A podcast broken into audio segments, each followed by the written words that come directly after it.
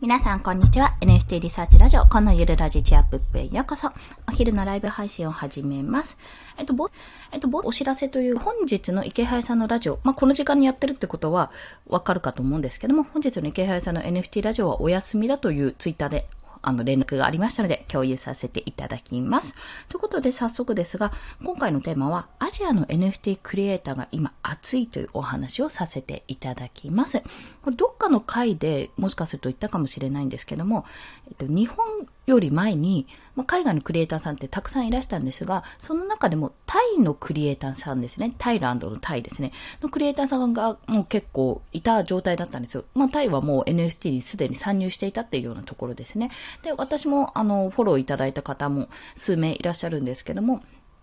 結構そのタイのクリエイターさん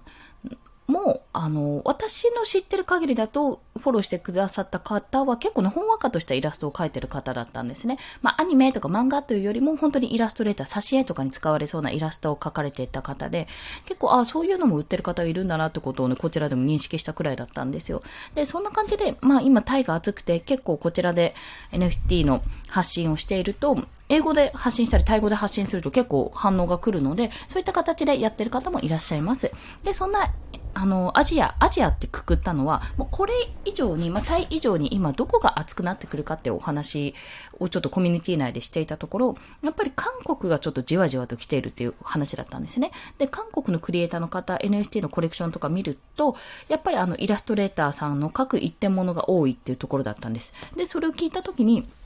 あ、でも、そうだよねっていう、あの、まあ、妙に納得したってとこだったんですよ。で、なぜかというと、まあ、今、日本のイラストレーターさんも、どんどんどんどん参入してきて、NFT を売ってて、もうすごいなんか、盛り上がるねっていうようなところになってるんですけども、おそらくそれと同様の流れか、もしくはもう韓国の方がガーって波が来るとしたらガーって来ると思うんですが、もう韓国のイラストレーターさんもめちゃめちゃクオリティ高いんですよ。まああの、韓国に限らずなんですけども、いろんな海外クリエイターさんでクオリティ高いイラストを描く方がたくさんいらっしゃるんですね。で、なぜかというと、韓国自体は、ここ数年ぐらいかな、あの、ピッコマっていう無料の漫画のアプリがあるんですけども、あれ確か韓国の会社なんですよね。で、そこで出されてる作品が結構、あの、要は韓国クリエイターさんとか、あの、漫画家さんですね、が多くて、私もご多分に漏れず読んだことがあるんですけど、割とね、あの、展開としてはなんかお決まりとか、なるほどとかいうところはあるけど、やっぱりイラストも綺麗だし、ストーリーもね、なんかちょっと、え、ププーみたいな感じで笑えるところがあったりするんですよ。で、結構、あのね、ちょっと気になっちゃって、まだ読み切れてないものがあるんですけど、結構ね、あの、ファンタジー系が私は好きでしたね。こんな、こんなことあるのみたいな感じの ファンタジー系が結構好きで、やっぱ韓国のドラマとかも面白いし、ストーリー作るのが上手いんじゃないかなっていうところを感じつつ、で、その、ここにさらに加えて、あの、絵を描くっていうか、イラストを描く技術がやっぱり高まっているか、もともと持っていたからか、まずそれがどんどん露出してきてるので、ああ、NFT に参戦しても全然おかしくないし、あ、多分人気になるだろうなってことは感じているんですね。ということで、まあ、タイと今、どんどん伸びてる韓国のクリエイターさんがどんどん増えてきて、またそこも市場が盛り上がるんじゃないかと見られています。そして、その日本特有のその一枚絵と、あの、絵師さんとかね、が描いてるイラストっていうのも、やっぱりその文化っていうのが今まであんまり本当に芸術としてのアートとしての作品はあったものの、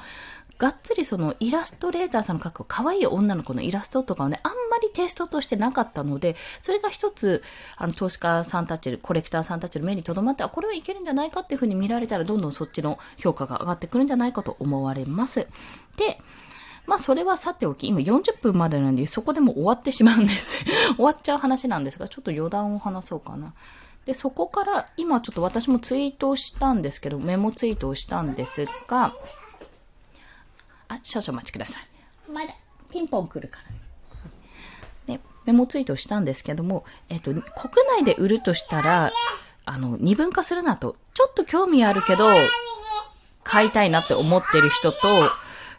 がっつり投資家目線、コレクター目線で買える人、もう仮想通貨に精通してる人の二分化するなって思ってて、それぞれによって、どれ、どっちをターゲットにするかによってコレクションの内容も変わっていくなっていう、そんなところを検討しております。私もちょっとポリゴン版の何かコレクションを作ろうかなとも思ってるので、ぜひ、まあその時はまたご報告します。あ、そして最後にごめんなさい。ちょっと声が入っちゃうので、もうこちらでお伝えしますと、最後に、えっと、なんだっけ、ギブアウェイ企画指導しました。あの、クリプト忍者の006、うさみみちゃんの、うさみみ猫ちゃんですね。あ、猫ちゃんね、うさみみ忍者さんの、あの、コラボレーションというか、うちの猫さんを、まあ、うさ耳忍者化したらどんな風になるのかっていうところを、あの、二次創作として作っておりますので、もしよろしければ、そちら、あの、企画参加していただけると嬉しいです。という宣伝だけさせていただきます。それでは、今日もお聴きくださりありがとうございました。また、午後も頑張っていきましょう。コンでした。では、また。